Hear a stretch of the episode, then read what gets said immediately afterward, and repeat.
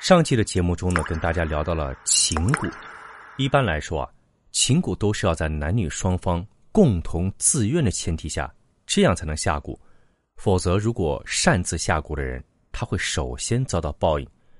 但下蛊成功后，情蛊发作的条件是其中一方先背叛了另外一方，那么先背叛的这个人，他就要受蛊毒的发作了。另外一个人呢，以后还可以安然无恙。因为背叛的人死去后，这个情蛊就自动解除了。当然，这种说法呢只是江湖传言。到底情蛊是不是像描述中的这样？或者说，情蛊真的存在吗？今天的故事还是来自贵州这位朋友小游的分享。在节目正式开始之前呢，修哥还是要说一句：咱们讲的只是故事，从来没有发生过。小游说啊，在他们那儿。还有一种情蛊叫做爱药，爱情的爱，毒药的药。其实听这个名字啊，你就觉得这肯定不是什么好东西。事情发生在二十二年前，当时小游在一个地方工作，后来调动到某个镇上的一个单位里。他单位领导的妻子是当地人，当然不是镇上的，而是镇上下面一个寨子里面的。小游当时和这个嫂子的关系非常好。他们的主管呢，由于需要出差，到处跑，小游几乎成天去这个嫂子家里混吃混喝，晚上两人就做个伴儿，睡在嫂子家，而嫂子也把小游当做亲妹子一样看。小游说啊，当时他们的工作呢并不繁忙，大多数情况下还是很清闲的。当然，真正忙起来时候是那种女人当男人用，男人当牲口用的，但绝大多数时候呢，空余时间都很多。于是，小游在嫂子和同事们的悉心教导下，很快就学会了，一下班就冲到镇上的小茶馆去打麻将。各位刚开始学麻将的朋友们应该都知道，很多人会看牌不灵活，比如手里的牌能胡个三六九万，小游呢就只知道胡三万六万，或者只知道胡六万九万，又或者呢不会记牌，不会算牌，明明下家不要桶要条。小游还在那不亦乐乎的做筒子、打条子。他们当时打的还是贵州麻将，不像现在都改打四川麻将了。那时候的规则呢是，只要有一个人点炮，其他两家也是算输的。所以小游当年打麻将的智商呢，经常被同事和朋友们鄙视。正因为如此，他一般只和熟悉的人打，因为知道自己技术实在太差了，和熟人打嘛。能当个乐子消遣消遣，但时间长了呢，在牌桌上难免会遇到换手，这样换来换去的，换到后来啊，也许另外三家都是不太熟悉，甚至是完全不认识的人了。那天就是这样，本来嫂子和小游玩对家的，后来他说啊，先去食堂看看饭菜好了没有，另外一个同事也说输光了不玩了，就都走了，然后换上来两个当地人。四人重新定了妆，继续开打。这两个当地人呢，长得十分相似。小游怀疑他们是兄弟俩，当心他们会做些手脚，就特别小心了一点打了几把，小游感觉啊，其中有一个小伙子一直不看牌，老是看他。小游很窝火，心想：你看什么看呢？可那天呢，他手气特别好，也不好意思说走，于是硬着头皮继续打牌。一不小心，小游自摸了一把大的，茶馆老板娘过来帮他算了一下，这把赢的特别多，甚至能抵得上一个星期的工资了。这一下子，那两兄弟里不看小游的那个不干了，说小游偷牌换牌，否则牌怎么可能那么好，自摸摸这么大呢？小游的嘴巴可是得理不饶人的，更何况他刚刚才学会打牌，哪里会什么偷牌这种出老千的技术呢？正所谓理直必然气壮，小姚立刻站起来开骂了：“还你说我偷牌？这茶馆里老老少少谁不知道我刚学了几天麻将呢？玩不起就别玩，一个大男人想赖我小姑娘的钱，你真不要脸呐！你说我偷牌，行，你拿出证据来。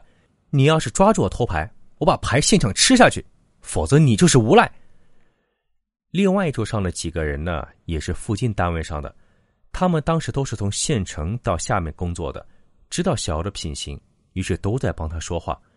这时，那兄弟两人中另外一个，就是刚才打牌时一直看小游的小伙子，他出来劝架了，说道：“算了算了，不就一百多块钱吗？他一个小妹仔家家的，不会诈我们的，我们给他钱就是了。”接着，这个小伙子从兜里开始掏钱，一五一十的一张一张放在桌上。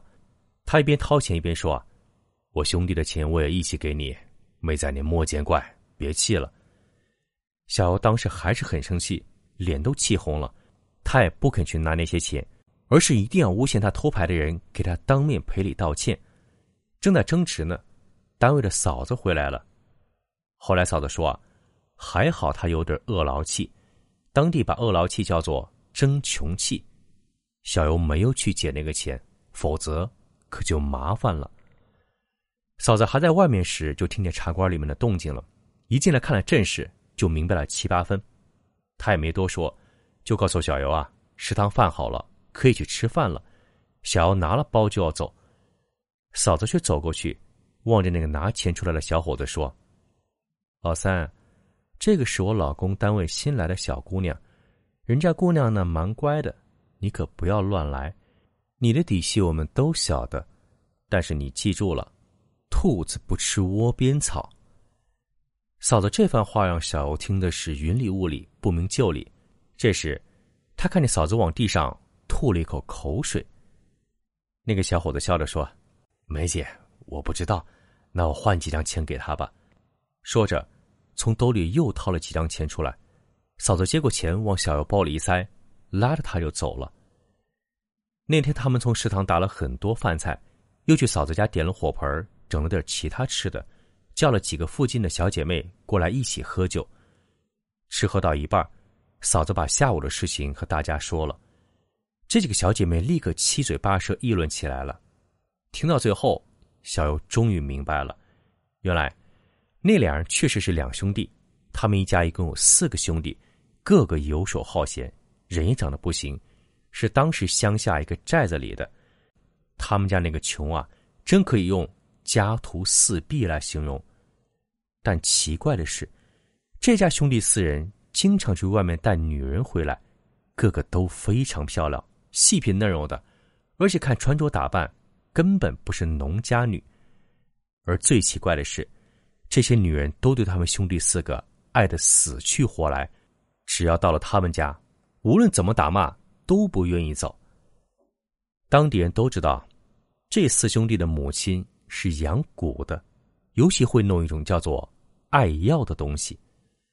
小游傻了吧唧的问：“嫂子，什么叫艾药啊？”